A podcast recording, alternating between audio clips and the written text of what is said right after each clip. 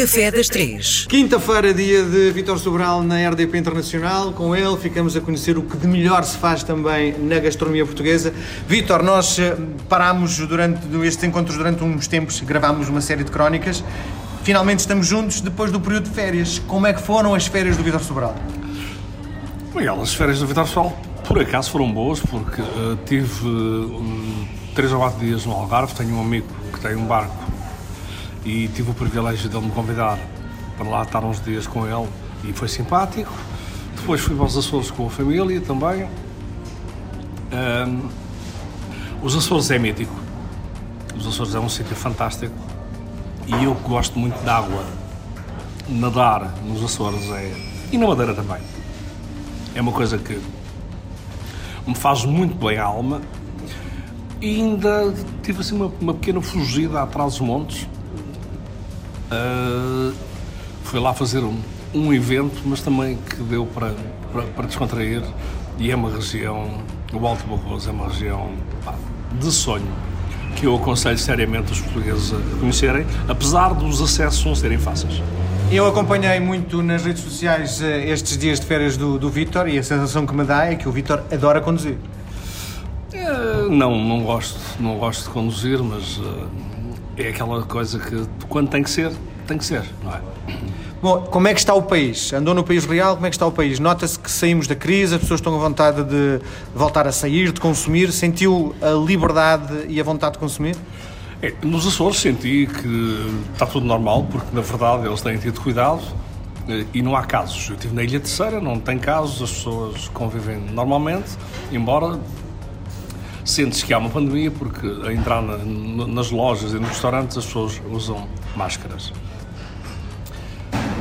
Traz montes também senti muita muita confiança, mas por exemplo no Algarve eh, senti-me eh, bastante apreciado com a movimentação das pessoas a, a apanharem os, os, barcos em, em olhão uh, para irem para a praia, porque não, não senti assim tanto cuidado.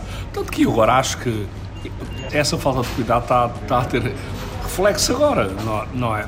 Senti o, o, o Alentejo também com algum cuidado. Uh, a minha família é toda de Melides e eu tive alguns dias lá e sobretudo aos fins de semana e senti que as pessoas tinham cuidado, se afastavam na praia. Onde eu realmente senti menos cuidado foi uh, no Alentejo.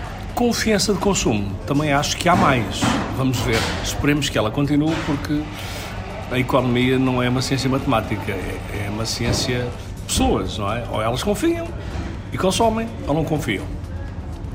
E se não, e não consumirem, uh, é complicado. E falando de mim, falando do, do, do, meu, do meu métier, se não houver, se não continuar o consumo, não sei o que é que nós vamos fazer à nossa vida.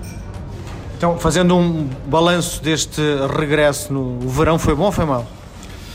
O, o verão para nós, hum, hum, a nível de atividade, dentro do panorama da pandemia, foi bom. Dentro do panorama normal, não foi. Férias. As minhas férias foram boas. Muito bom. Vamos lá saber, então o que é que hoje nos traz no Café das Três? Então, eu acho que o Café das Três já teve a oportunidade de falar muitas vezes de bolos, de coisas de, portanto, de tarde e nunca falámos de, do mítico prego. É? O prego que hoje nós conhecemos como sendo grelhado ou sendo feito uma frigideira com azeite e alho. Uh, a história dele, na verdade, era maçãs uh, de carne, de carne assada, não é? Eh, de, de vaca. E, e depois, ao longo dos anos, evoluiu para esta, para esta sanduíche fantástica. Eu, pessoalmente, sou um grande consumidor de, de pregos, sobretudo quando tenho pouco tempo para, para comer um preguinho. É uma coisa maravilhosa. Se for bem feito, então melhor ainda, não é? Uh, a carne que eu gosto de usar nunca é lombo, porque o lombo tem menos sabor.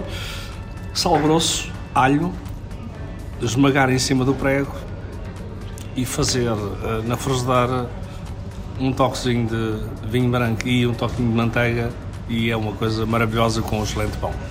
Vamos lá saber outra coisa. Eu quando tento fazer em casa, a minha carne e a carne de qualidade fica sempre dura. Porquê? Porque é muito, deixo muito tempo ao lume. É... Deixas muito tempo ao lume. Então o, o que segredo. É que fazer? Frigideira, um fio de azeite. Bates antes a carne com o sal e com o alho, para o alho ficar esmagado na carne, impregnar-se na, na, carne. Selas a carne, assim mesmo pau pau, como nós dizemos na gíria de cozinheiros, tiras a carne, metes uh, mais um bocadinho de azeite, vinho branco, uh, uma folhinha de louro, deixas ali aquele reduzido, tens de ter cuidado se o vinho branco explode todo, e no fim uma nozinha de manteiga. Voltas a pôr lá na frigideira? Na frigideira. A carne, envolves naquele molhinho, besuntas esse molho no, no, no pão e tens um prego fantástico. Ah, para aí, nos anos 80, o melhor sítio para se comer um prego era no Nobre. Continua a ser? Já fechou sequer, nem sei, não faço ideia. Não, o Nobre, o, o Nobre continua aberto, mas hoje há muitos sítios, há muitos sítios para se comer uh, bons pregos. Na verdade, hoje a coisa mais importante não é a carne, porque na maior parte dos casos a carne é boa. Hoje a grande preocupação tem que ser mesmo é o pão. Se é um pão de fermentação natural ou não. E isso faz diferença no prego. Onde é que se come o melhor prego em Lisboa? Não, não te posso dizer que uh, há um sítio, há vários. Por exemplo, na, na, tanto a peixaria da esquina como a taxa da esquina fazem prego não só de, de, de novilho como, como de atum. Mas hoje uh, há excelentes sítios para, para, se comer, para se comer pregos. Acredita que é verdade. Muito bem, Vitor Sobral, nós voltamos a conversar na próxima semana. Obrigado, até logo.